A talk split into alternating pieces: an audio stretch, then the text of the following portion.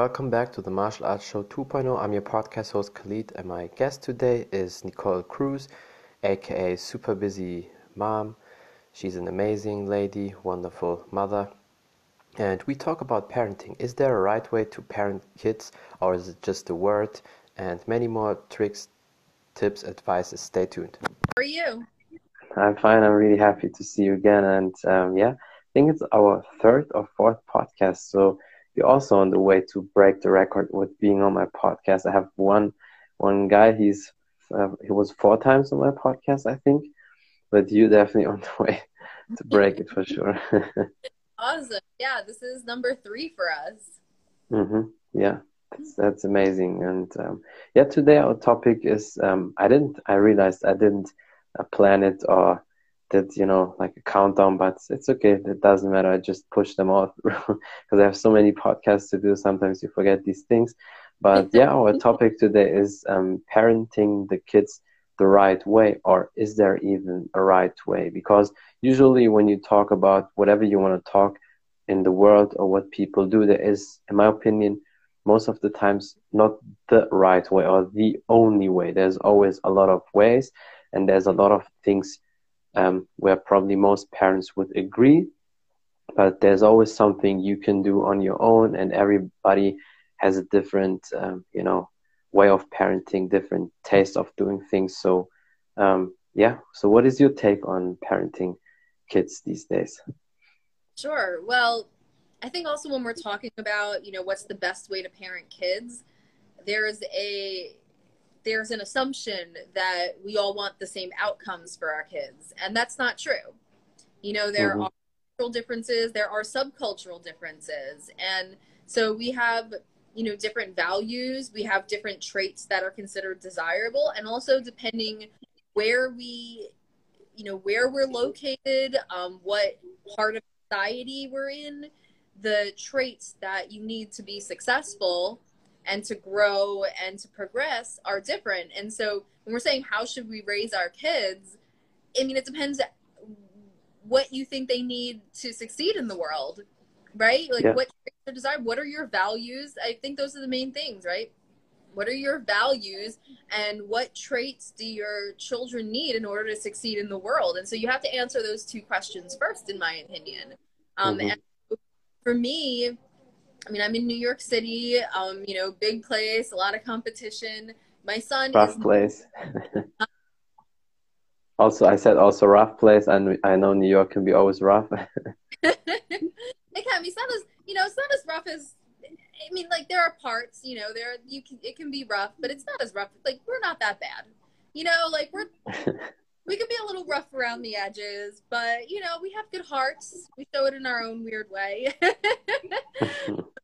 yeah, you know, it's you know, my son's naturally very competitive and I'm not going to stomp that out of him. Um, you know, let him be I'm going to channel that in positive ways. I think, you know, I want him to grow up feeling confident, feeling you know, at home in the world, you know, not having anxiety, not having fears stop him mm-hmm. from anything. Um, I think being compassionate is really important to me, valuing having a positive contribution, but also because it's so competitive over here. I mean, one thing that I'm worried about with my child that maybe wouldn't be such an emphasis in other places is is his his work ethic. You know, a sense of responsibility, a strong work ethic, and you know, I never would have imagined when I was younger that I would focus on that so much. And I guess just my life experience, that's been, you know, one of the qualities that has, you know, definitively decided whether or not I would be okay in the world. You know, the mm-hmm. being able to just kind of be resourceful, and when you're in an impossible situation, find opportunities and make it work no matter what. No excuses, no matter what life throws at you, you have to find a way.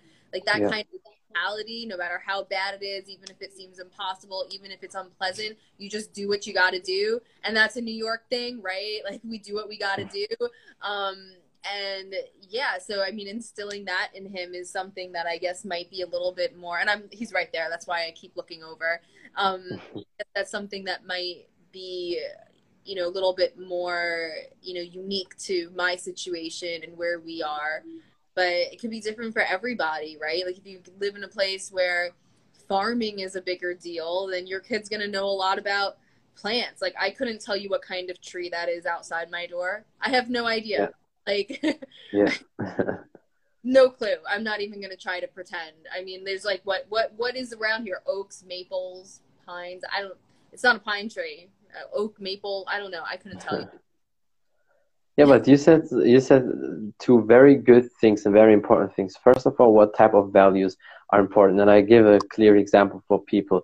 Um, rich people, business people, entrepreneurs, they will definitely raise their kids up different than normal people because they think totally different than the normal school education system, which I also do. I don't agree with the school system. I mean, I had the normal school system education like everybody, and I was good in school. So for people who try to bash, there's no chance I was good, but still, I realized that a lot of these things you learn there for your goals, if you want to fit in the hamster wheel, that's perfect. But if you want to be for yourself, uh, basically, or have a own company or have very big goals, then basically like Gary Vee sometimes says the school failed him.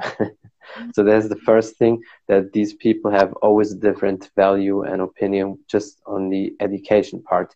They want to raise their kids up with uh, financial knowledge, which you honestly never really learn in school and university. And then the other thing is also what you said, and that's a great quality, is adaptation. So I'm pretty sure if all the shit goes wrong and one day you need to know what type of plants are there or need to know more about food and how to grow it, you will figure it out within a year for sure. And that's also a very important quality, probably the most important quality that even if you didn't grow up like that or you don't have the knowledge about certain things and you always thought I will never need it in my life, but maybe in 20 years the world changes so crazy and then you need certain things which you never thought you need. But I'm pretty sure a person like you, you can adapt very quick and learn that. And that's then all okay for me. So sometimes um, I will not worry about things I need maybe in the future or I don't have the knowledge right now. I know for myself when the time comes, when the day comes, I can find solutions. And most people probably can't do that. And that's why they're afraid of, um, you know, changes. Well, I think you bring up a good point, especially nowadays with the internet. What you know isn't that important. It's the skills, right? Yeah. what you can do with knowledge. Can you analyze it? Can you come up with creative solutions to problems? You know, mm-hmm. can you sift through and evaluate the quality of the information you're looking through? I mean, just yeah. look at the pandemic. How important is that is that skill right now? with all of the misinformation, some of it intentional fear mongering, some of it intentionally polarizing, some of it is just people who genuinely misunderstand how mm-hmm. medical research works or whatnot. But it's super, super important to be able to look at the information that's being thrown at you and know how to evaluate it and not evaluate it based on I like this or better or I like that better. Not evaluate it based on my gut says this or my gut says mm-hmm. So it, when you don't have anything else to go on, your gut can be a valuable tool. But being able to actually understand how does the world work? How does human behavior work? Why would somebody put this piece of information out? Why would somebody believe this piece of information? Have they backed up their point of view with not just quote unquote facts? Because, you know, how do you determine if something is a fact? Right? Yeah. Like, have they backed it up? Can they justify what they're saying fully? Are there mm-hmm. holes in what they're saying? Where can I find the answers to those holes? Yeah. They left out just for brevity, or were they left out because their argument is actually weak right and so you know those types of skills are so much more important and so you mm-hmm. know like when my when my son asks me questions now that he's six he's a little older it's well where can we find that answer you know yeah. like where can you look let's google that together let's go on youtube right? People are like, "Oh, screen time, screen time," and don't get me wrong, there the screen time changes your brain, and it it, it the overstimulation contributes to anxiety yeah. and contributes to restlessness and things like that. It's also the reality of the world, and it's a valuable tool if you control it instead of letting it control you, mm-hmm. right? So, yeah, let's let's how do we what do we do with that information where do we find information how do we evaluate information how do we use that information to come up with creative solutions to solve problems how do we execute right it's really great to come up with ideas about what to do and i mean you're an entrepreneur you know it's like we can read so many books and you know those entrepreneurs right the ones who are yeah. continually taking this course that course this online thing that certification yeah. then executing what what's that about right? Mm-hmm. And like I'm not, you know, insulting anybody. Like I have the most trouble executing too. It's hard. yeah. But, you know, how do you execute? How do you make that happen? And so if that's what we want to instill in our kids, then we need to consider that when we raise them. Yeah.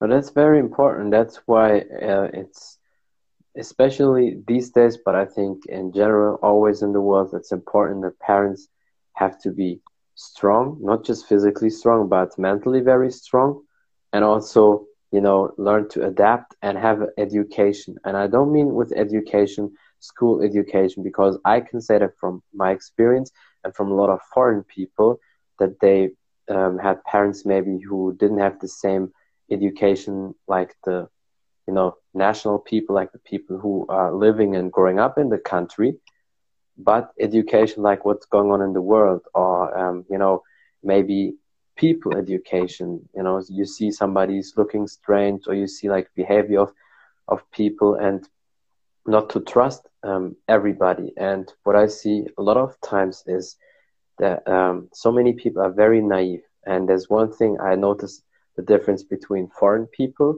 and you know uh, not foreign people, but the foreign people usually not so naive. They don't really trust a lot of people.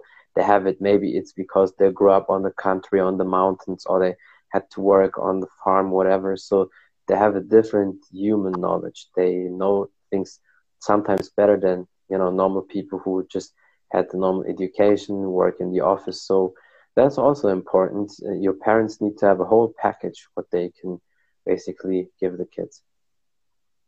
Absolutely. And I think, I mean, you bring so many good points with that because there there can be a difference between like your life experience and where you're from. Um, and then in a situation like that i think it's natural as a parent to want to instill in your kids whatever helped you to succeed. But if your par- if your children are growing up in a different environment where they need different things to succeed then your instincts as a parent could end up being off you yeah. know? So um you know whereas for me it was that you know work ethic that really helped me to get through tough times and be okay and get where I am now. You know, if my son ends up like let's say I like get wildly successful and my son never needs uh, another thing that never has to worry about needs or anything like that in his life I could end up falling into the trap of trying to force him to have those experiences because it was yeah. valuable to me instead of recognizing that he's so going to completely different skills in order to navigate the situation that he's in. Yeah. Well, that's so true. That's that's a mistake a lot of parents do, and especially with these rich parents. There's there's one thing about you know teaching still your kids and forcing them, especially when you're rich, how to deal with money because that would be a thing. For me, I don't care if the kids would like it or not because they will be thankful later that they have that knowledge. But I would still make sure, okay, if they have certain things they really want to pursue or they have certain skills or, you know, um, desires what they want to do, I let them go. So I would let them go and that's okay. And that's probably the mistake some people make. That they assume always that these uh, rich people, business people, they always force the kids to have the same positions, which some of them do. But there's a difference if you still push your kids um, for the knowledge financially and how to deal with that so they don't waste the money. And then they can do whatever job they want to do. And even if they want to work for somebody else because they just have a passion for a certain job, that's good. That's their thing. But the knowledge how to deal with money and how to make money if necessary is is maybe always good. But uh, in general, not just the rich people. You're right. A lot of parents they force their kids to do the same. Oh, I was a doctor. You have to be doctor too. Usually, it happens to academic people a lot. When a doctor or a lawyer, they always want their kids also to be like that, right? Um, I know. I think it can be totally different for different people. Um, but I agree with you. Depending where you are, people tend to value whatever made them successful and try yeah. to you know because they want the best for their kids they try to then instill that in their children and i think there is a way to do that in a way that respects who your child is and the fact that you know their generation and if they're in a different very different situation than you were as a child um, might require something different. And then there's a way to do it that's less helpful right? Um, yeah. you know trying to raise our kids the way we were raised when the world is a completely different place. Yeah. not exactly helpful. We need to adapt to that you know? We need to think about what's what is he going to require in 20 years? What will what will it take to succeed as a young adult in 20 years i mean that's how we have to think and mm-hmm. that's educators have to think too and some of them are some of them aren't um, you know like you said the school system ends up failing kids in a lot of ways. And I mean, don't get me wrong, like teachers are freaking superheroes, you know? Like I used to be a teacher, I have teacher friends, and they're some of the most dedicated, amazing people you know. And then there's a system behind them. And, you know, some of them, you know, have like want to implement things and they can't. Uh, in some cases, you know, some of them are more traditional, which can have its value. I don't necessarily always agree with it, but it's yeah.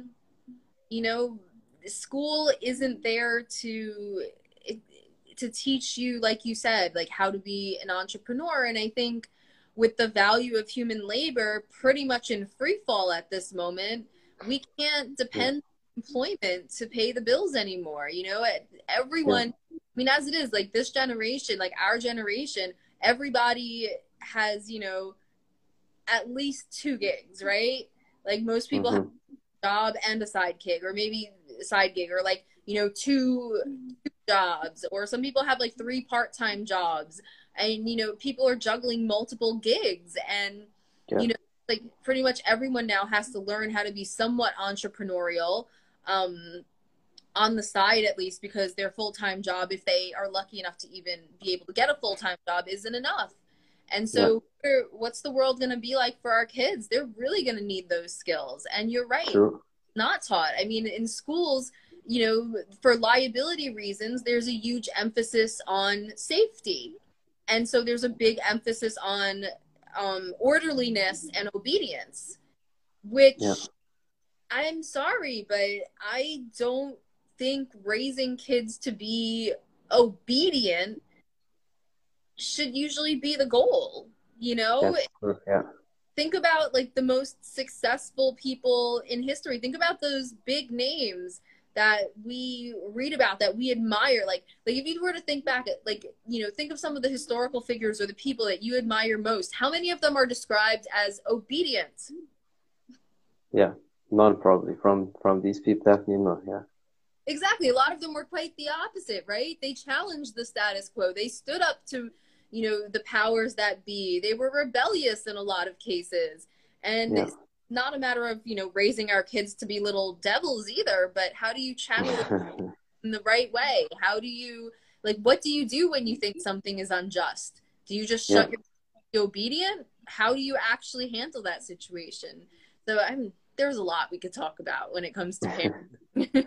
Yeah I, I, can see your, your passion kicks for that. And but it's very important for me. You said two great things. You say always great things but, but you said two very important things first with the teachers um, it's definitely uh, true a lot of teachers that cannot really have an influence because the system is like that and the school system probably in the whole world is uh, based on the 17 or 1800 so it's like already way too old so they have to normally renew everything and think about all these things. And, and for people who want to check that really out, they can uh, search for Gary Vee's take on that. He explained that very well, so that they should try to develop skills for the kids and search for you know wh- where they're good at, and then based on that they learn new things. Of course, there's certain things I would say for sure in primary school you should not really have a lot of choices. You need to learn all these basics, um, calculating, language, whatever. But then later on, they should try to, you know, base the education on their skill level or what they want to do. Somebody is very good at chemistry and likes that, has a passion for that, and they go in that direction. Somebody is crazy about health, nutrition, workout, then they should do that. So there's always something for everybody. But I can say I had a lot of great teachers, and I had specifically, and I think I told you that once, one uh, teacher, my class teacher, I had an, an English uh, philosophy and sports. He always saw something in me, and he also told that to my dad back then. He always said, "I'm always walking around, looking around for solutions, and never like a horse like this." So you you just look straight forward, and you uh, have closed eyes, basically. And he gave me a lot of great um, life advices, and always, you know, pushed me and always encouraged me to do better. But he was just in general person. He was also open. He always looked deep into things. He never trusted just um, you know information. He was just smart. So i think when you uh, a philosophy teacher in general you have a different brain than most people and although he was a teacher you could say okay well he also just has a normal job but he was one of the few people he had passion for teaching people if i would compare him to other teachers he always had passion in making us better and educate ourselves. And the other great thing, what you also um, said, is you know um, about the parents, how they teach kids or what they uh, want them to do. Is the certain things they're not arguable. You, shouldn't argue with the kids what they uh, what they learn or what they need to learn. There's certain things like survival skills. Whether the kids like it or not, they have to learn it. In my opinion, also a little bit about health and also a little bit about financial education. These are things whether kids like it or not, they need to learn it, and it's up to um, the adults to you know to bring that knowledge to them. It's like for you, there's certain things you definitely know better than your son. He has to do it. You know, just it's right, but he cannot understand it because he's too too little. Yeah, no, you're 100% right. Um, you know, and even what you said about the, you know, your experience with the teachers and seeing something in you is so important. And thankfully i can say you know most of the teachers i've ever encountered uh, have the biggest hearts and really look after their kids mm-hmm. but you know i was joking when the pandemic hit or asking like what am i going to do with my son am i going to do blended learning or remote learning and for those of you who don't know how we're doing it in new york city right now um, blended is where they're in school a couple days a week and remote a couple days a week. Um, remote learning is 100%, you know, at home and they're interacting with teachers online and getting assignments that way. And I was joking and I was like, I'm keeping him home because, you know, the I, the DOE, the Department of Education, like I've worked for them and they're just not that great at innovation. And if it were up to them, we wouldn't have the iPhone 11. We'd have yeah. rotary phone 537. and it's like, and some reason, like people, people got that. They're like, yeah, you know, like yeah, like like it's just as an institution. That's what it is. It's it's an institution. You know, yeah. it's not about innovation and change. And so even when they do innovate, it's still very much in a certain box, um, mm-hmm. as opposed to like groundbreaking yeah. innovations. And so yeah, it ends up being said like if it were up to them it would be here is rotary phone number 537 and that would be every year rotary phone number 538 there would never that's true. Yeah. No that's true. That's the thing. It's a, i think in almost every country probably only australia is different because in australia they're used to learning from home anyway because of the, the distance that, that people have but yeah when it comes to you know the technology they're always 20 years behind. They're not ready for, for that. So I, I see the struggle with a lot of um, kids when they have zoom call tests or exams whatever. So then the technology breaks up whatever. So and a lot of people don't know how to log in. So that's definitely a problem. And maybe this time shows them for the future they have to be ready because you always there's that saying you have to go with the time or you will go with the time. And these are things you know in the world some things we have to accept it. We don't need to like them all the time. But there's things you know in the world that, that happen and we have to go with them. And if you if uh, you are not a part of that then you have a problem. So it's like always in the world. There's always something um, yeah we just have to accept it and that's it is what it is. Mm-hmm. No i feel you. That's true and um, being able to adapt and think really outside the box you know? Um, like it's one thing to make changes it's one thing to um, you know make certain adaptations but to truly be able to not, i'm not saying you always have to disassemble everything from scratch and start mm-hmm. over but to be able to think to that level right yeah. so looking at okay what's our goal what's the best way to meet that goal and sometimes it may and sometimes it means only small tweaks and sometimes it means complete demolition and starting over mm-hmm.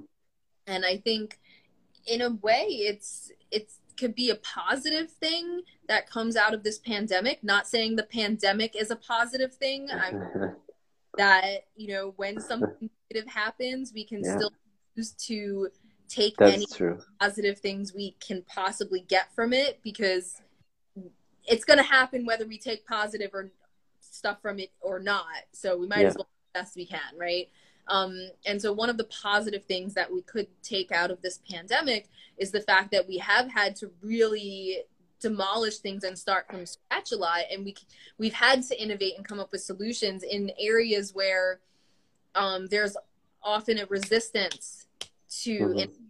Um, you know, for example, we're now, um, you know, PTA meetings over Zoom, whereas I had suggested that about a year ago. You know, like more involved. You know, I'm on the train. I'm sure I'm not the only parent who can't make it in person at that time. Why don't we just set up a Zoom? It's yeah. free. There are smart boards in the classroom, and they're like, "No, we're not allowed to do that." Why? So stupid. yeah you know, just regulations. And it's like, really? All of a sudden now they're allowed to do that. And I'm sure it's not the only, there are so many yeah. examples of that. I mean, even with the vaccine, I was watching a video on how they were able to speed it up. And granted, I don't think it would be a good idea to do it all the time that way because there's a risk, obviously, to, you know, the way to moving faster. There's a reason it's normally more slowed down.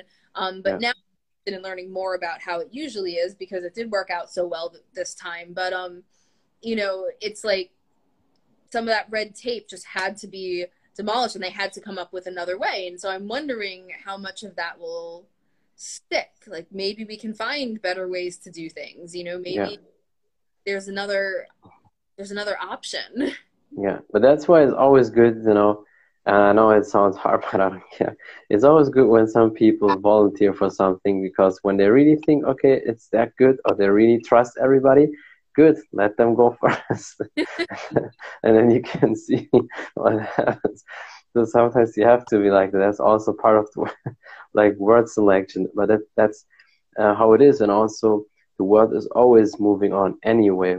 Um, it doesn't matter if we are there or not. So, that's where we have to adapt. That's where we have to change but we also need to keep our eyes and ears open. And i think that's a skill every um, adult not just parents but also other adults um, to kids maybe uncle or granddad or grandma auntie also can teach that to to their family member kids.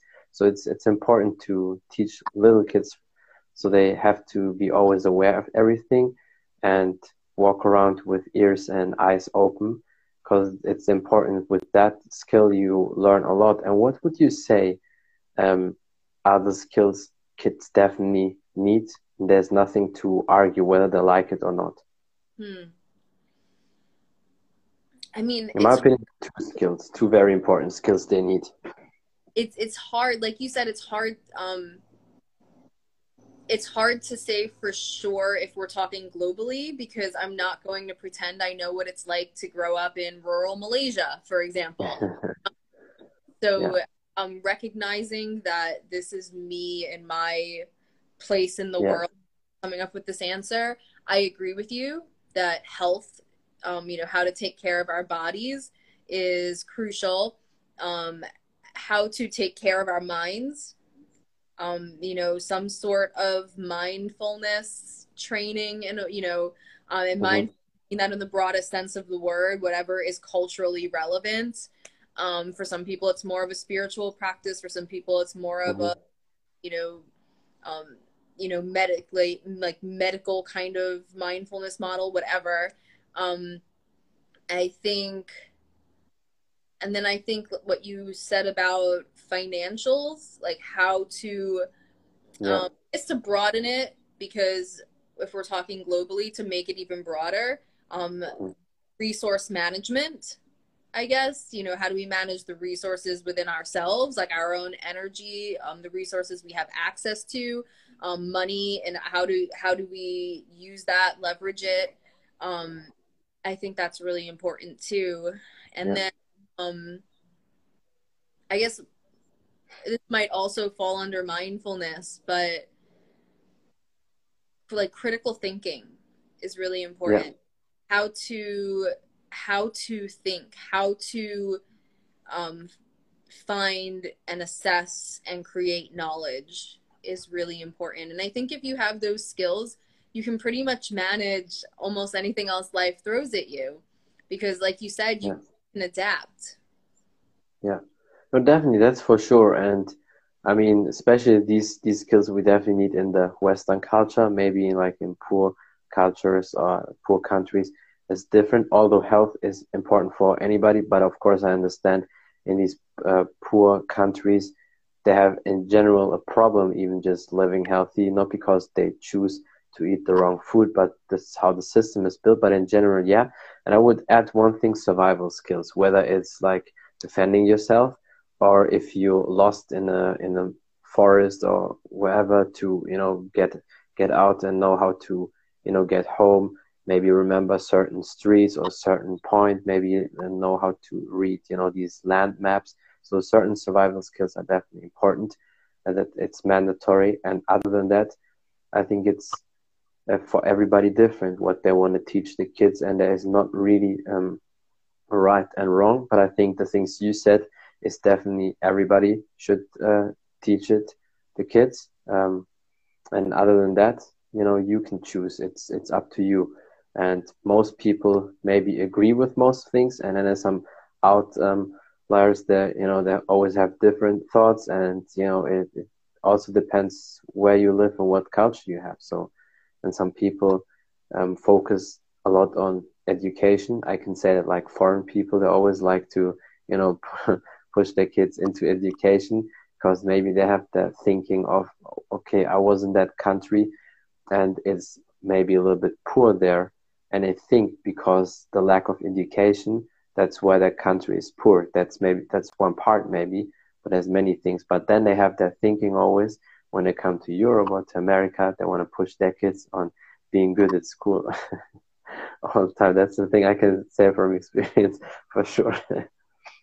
Yeah, no, I hear that. And, you know, but I guess I share that in a way, you know, like school to me is very important. And even though I think there are things that need to be improved, um, I think, I think there's a, hmm, you're right. I think there is too much of a focus on indoctrination as opposed to free thinking.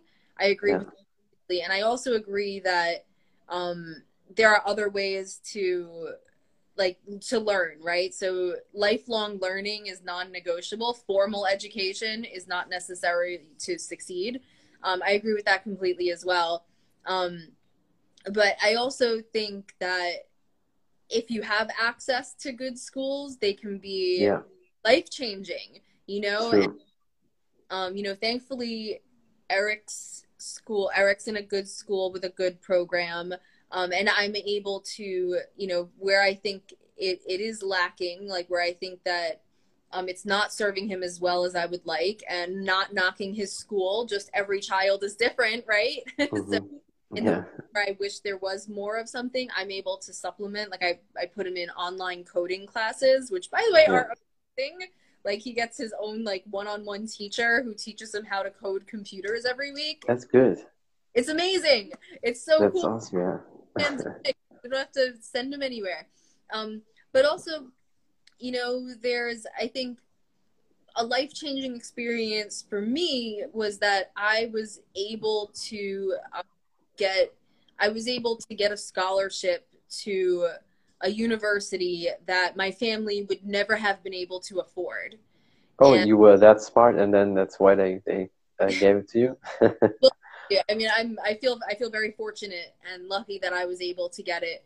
And I went to you know this amazing university where it wasn't about indoctrination, right? That's where good, it yeah. was actually about free thinking and critical thinking and opening up your mind and actually learning how the world works, how human beings work, and you know, challenging the status quo. And you know, it was about being at the cutting edge. You know, like like what is what is happening? Like you know the, the experts who are creating the knowledge who are actually doing the research it was a research university and i think you know i can't say for all research universities but i think um, there can definitely be a difference between a research university where there is cutting edge work actually being done there and you're being taught mm-hmm. by people versus just like you know a teaching school where maybe that's you can still have amazing creative thinkers who are at the their field but that's not necessarily a requirement. I think it could be different but um but yeah i mean it like that kind of education is beyond valuable. Um, and it's not the only way to get it. Like you said having mentors in the field is another way to get it. Um, yeah. but you know given that right now my i can't put my son into the workforce and have a mentor. For now like yeah, yeah. cool like and also i think it teaches that work ethic. So for him yeah. like, you know with so many things i'm like you know the parent who's like i can be really permissive with certain things like sure we'll jump on the furniture. Sure we'll run around. Like whatever. Yeah. good. It comes to school and i am like you are not going to bed until that's done. It is due today like he's like nodding off and i'm like hey hey I told you to start doing this six hours ago. You didn't do it. You're staying up. You're getting this done. And like that's when my tough side comes out because of my. that's nope. probably because of your inside teachers still existing. but also, not even that, because I feel like, um, that's just the type of like that's something that was instilled in me that helped me to succeed, and yeah. I'm just like I can't I can't let him you know think it's okay yeah. I can't let him think it's okay to make excuses. That's like true. Yeah.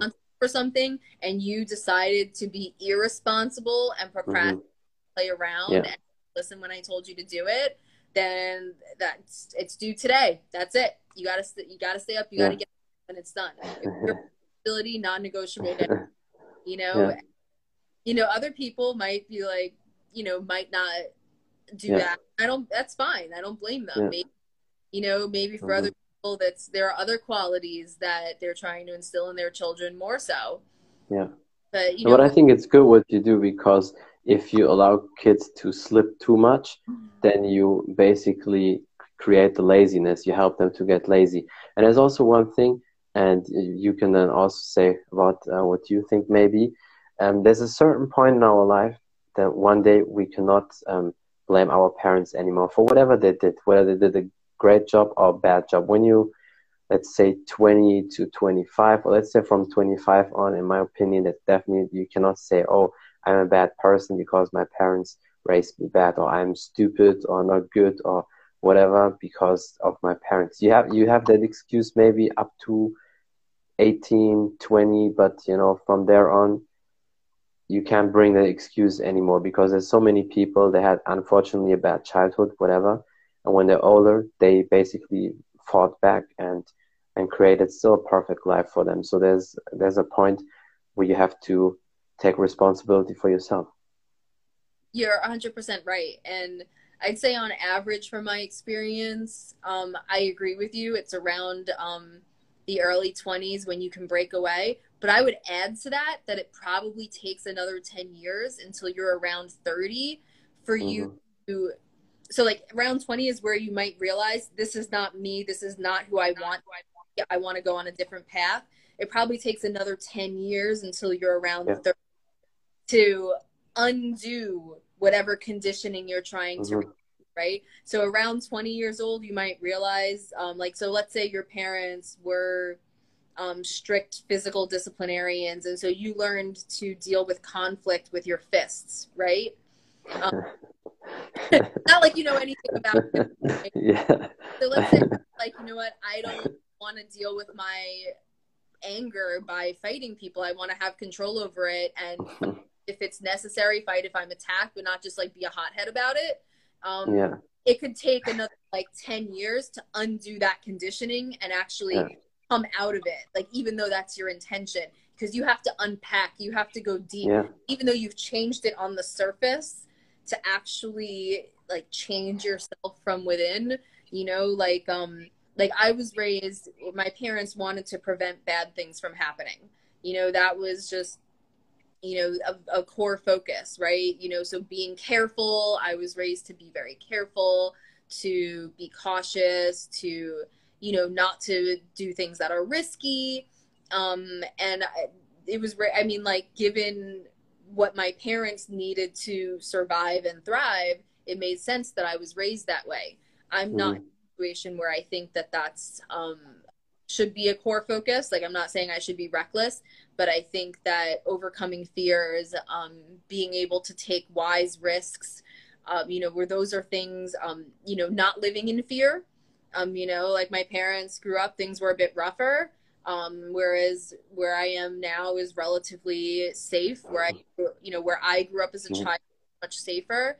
Um, and so like fear doesn't serve me as much anymore. And I would say to let go of some of those things that I wanted to let go of took like a good 10 years and i think even with other people i know um seeing that change seeing when people sort of come into their own where they're fully their own person i i'd Mhm. say for most of the people i know there was like a turning point around age 30 Yeah. Where- uh, Mhm. yeah you're right you can't blame your parents after a certain point and then it takes even longer to undo whatever it is you want to undo from your parents Yeah, yeah, that that's true. Usually you can always like calculate the double amount of everything you do.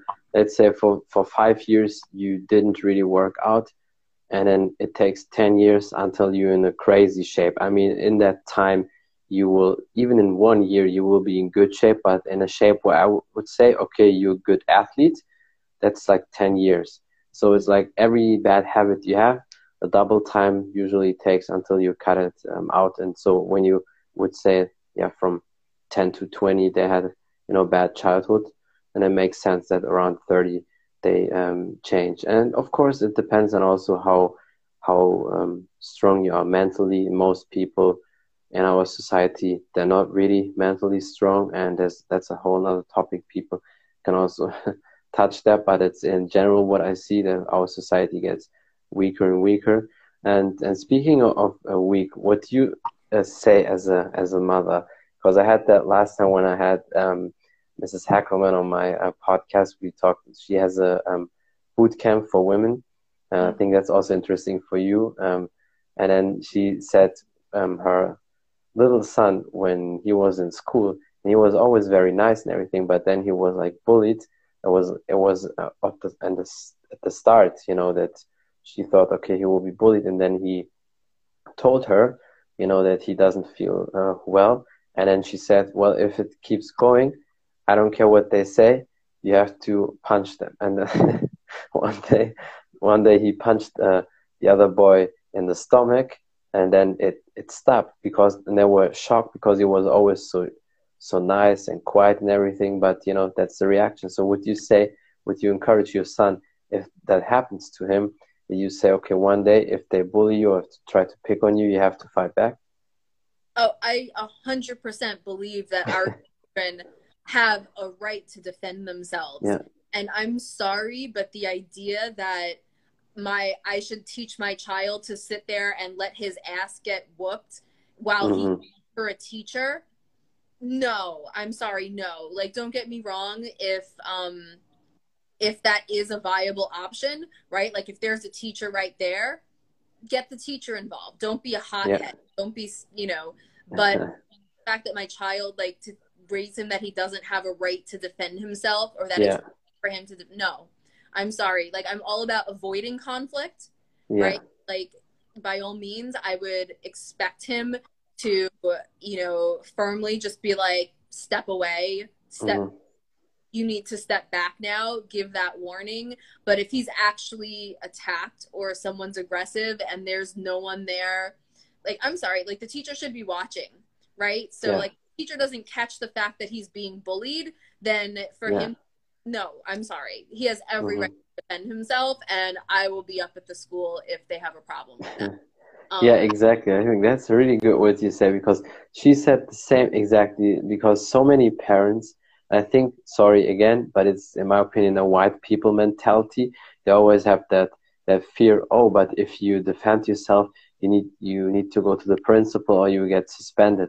If that really happens, if I had kids, that would be fine by me. I would be the first one would drive there and okay, you did good because you defend yourself. So and that's what she also said. She um, said the kids will have big trouble if they start things or if they are bullies. That's for sure. But if something happens to them and they defend themselves, and she said it was so funny. Then we go for ice cream because because the different. But also, like yeah. if that's the case, I would turn it on the school. I'd be like, yeah. wait, wait, wait, wait, wait. Why did it get to the point that my son needed to defend himself? True.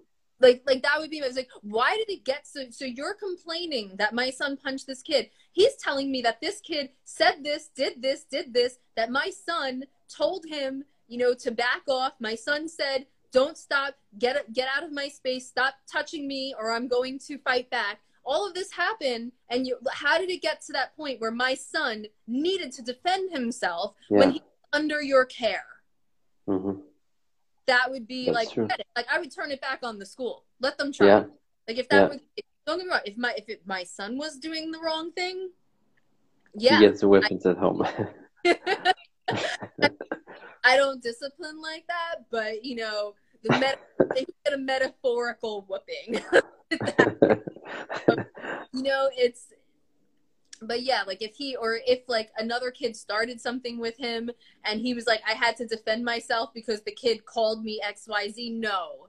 No. If yeah. the kid calls you names, you don't punch him. If a kid yeah shoulder bumps you, that doesn't mean you get to turn around and clock him in the face. Like, yeah, it, it always it depends on the action. Shoulder bump for shoulder bump, maybe push for push. It doesn't mean immediately like when somebody pushes you, because I I see that also in a lot of kids when they push, sometimes they just push each other and then it stops. So it's not always somebody pushes you or grabs your heart on the shoulder, you immediately punch, especially as a kid because it's different as an adult when somebody comes close to me and touches me aggressive on the shoulder or here on on my hoodie on the shirt that always means normally trouble if somebody wants something from you which you don't like and then you have to de- uh, right to defend yourself.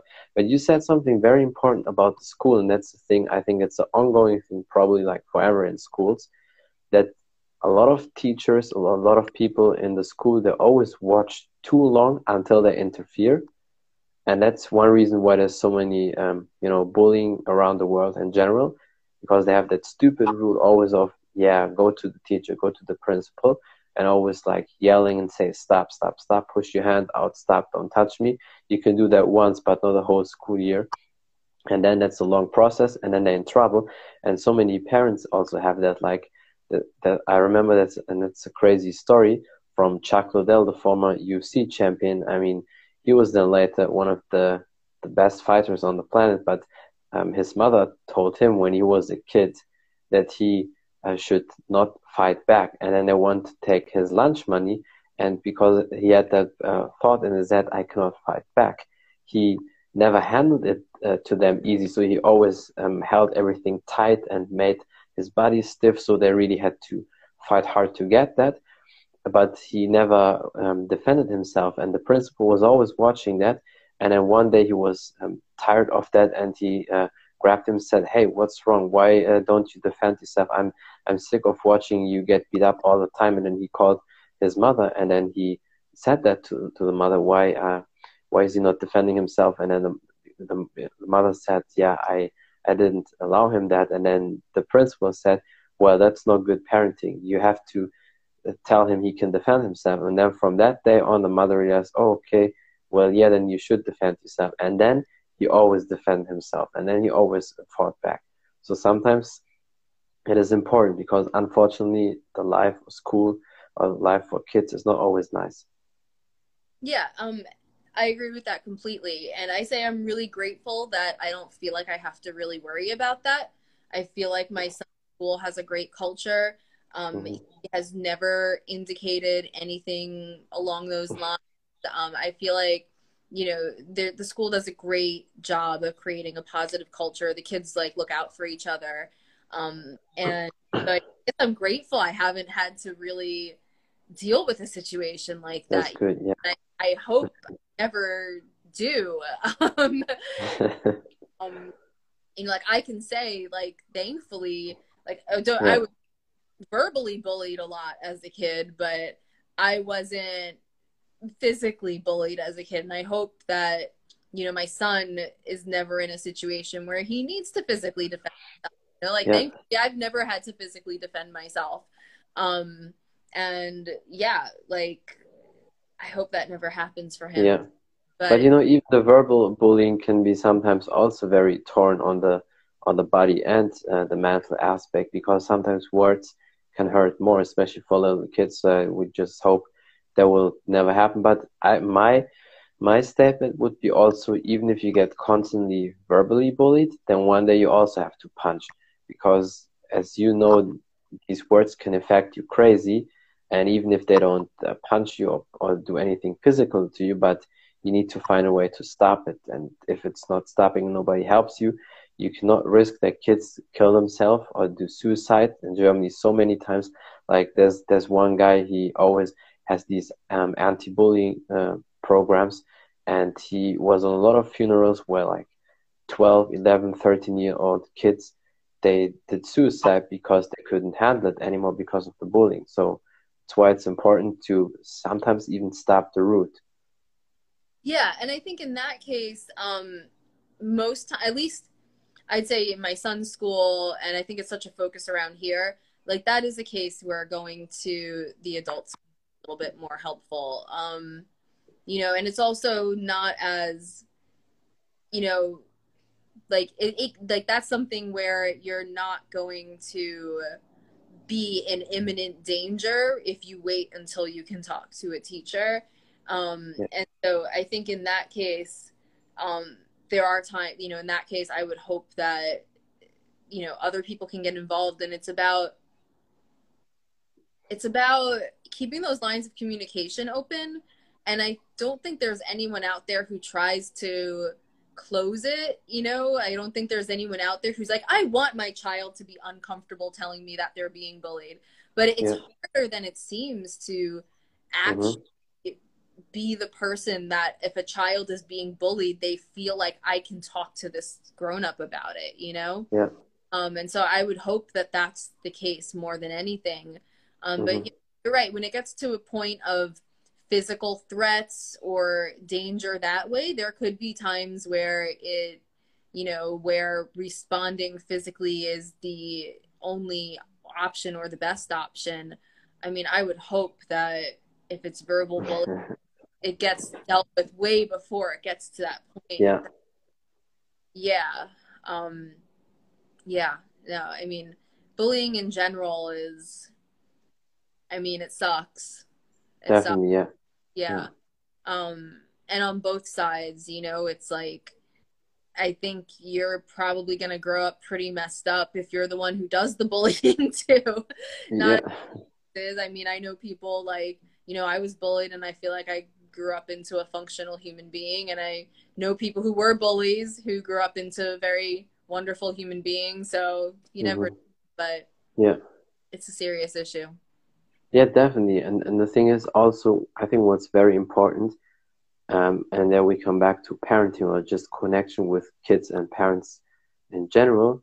The connection has to be very strong, especially in that timeline from little kid up to teenager, because they should trust you. They should always have the feeling I can tell you whatever I want, and when something happens, I'm never afraid of telling you that. Because some kids they know they cannot tell their parents everything because they know they get maybe you know hard consequences and i don't really mean maybe by beating up but in general like that they get disciplined or like they can not play outside or whatever and because so many kids and i saw that also um, they're a little bit afraid of telling the parents i get bullied and they don't need uh, they, they don't know how to speak out and tell basically the parents oh i get bullied. I don't feel well in school because they see it as a weakness.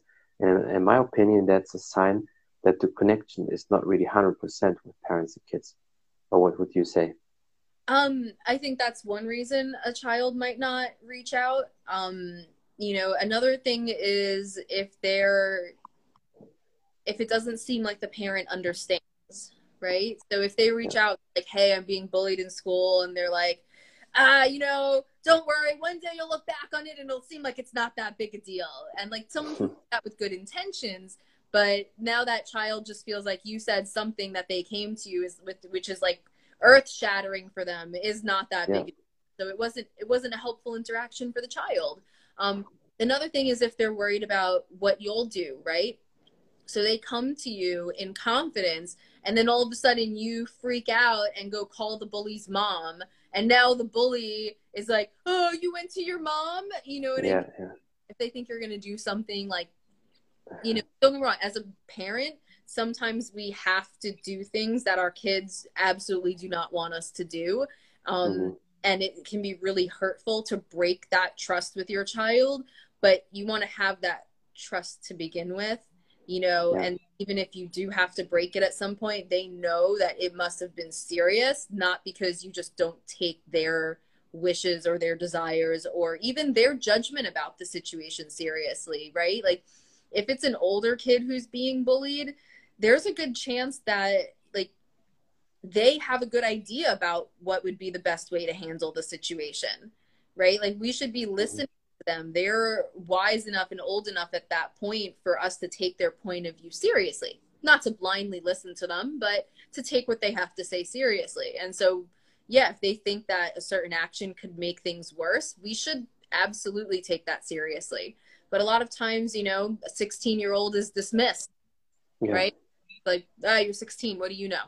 I'll handle this. I'm a grown up. And so that might be why they don't want to tell us things. So mm-hmm. I, right, like, you know, open line of communication is absolutely important and trust. And it's beyond just trust, like, like it's not just trust that I know you wouldn't hurt me. It's not trust like I know you love me it's it's beyond that it's trusting that you're taking them seriously that you're actually going to listen and try to understand them and that you're going to consider their side of things you're going to find their wishes in the situation valuable mm-hmm. um, and have some sort of respect for what they're coming to you with yeah yeah i think parenting or just in general helping little kids. It's not just maybe parents, but also teachers, coaches. They um, have a big responsibility because the kids are the future of the world and. Of the society. So it's it's not always easy. But I can just say from at least what I see from the distance that you're a very good mother, and I can see that the way how you talk to your son, how you handle situations. So you can definitely be proud of that. And um, yeah, there anything else maybe you want to say or some advices uh, you want to give the people? No, thank you for that. That means a lot to me, um, especially because we all know that we're going to screw up our kids somehow, and it's just a matter of trying to, you know, hope it's not that bad. um, mm-hmm.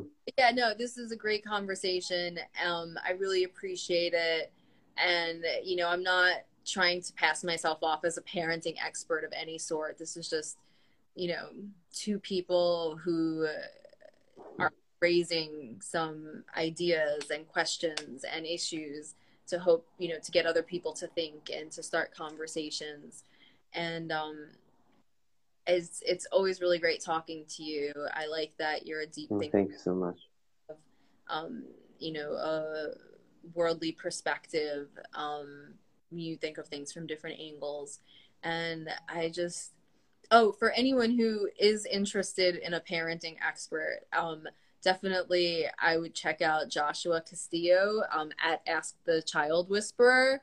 Like, wow. Um, wow, that's all I have to say. Um, telling her we were talking live the other day, and I was like, I just need you on my shoulder so that when these situations come up, you can tell me what I should be doing because your idea are better than what comes to my head in that moment.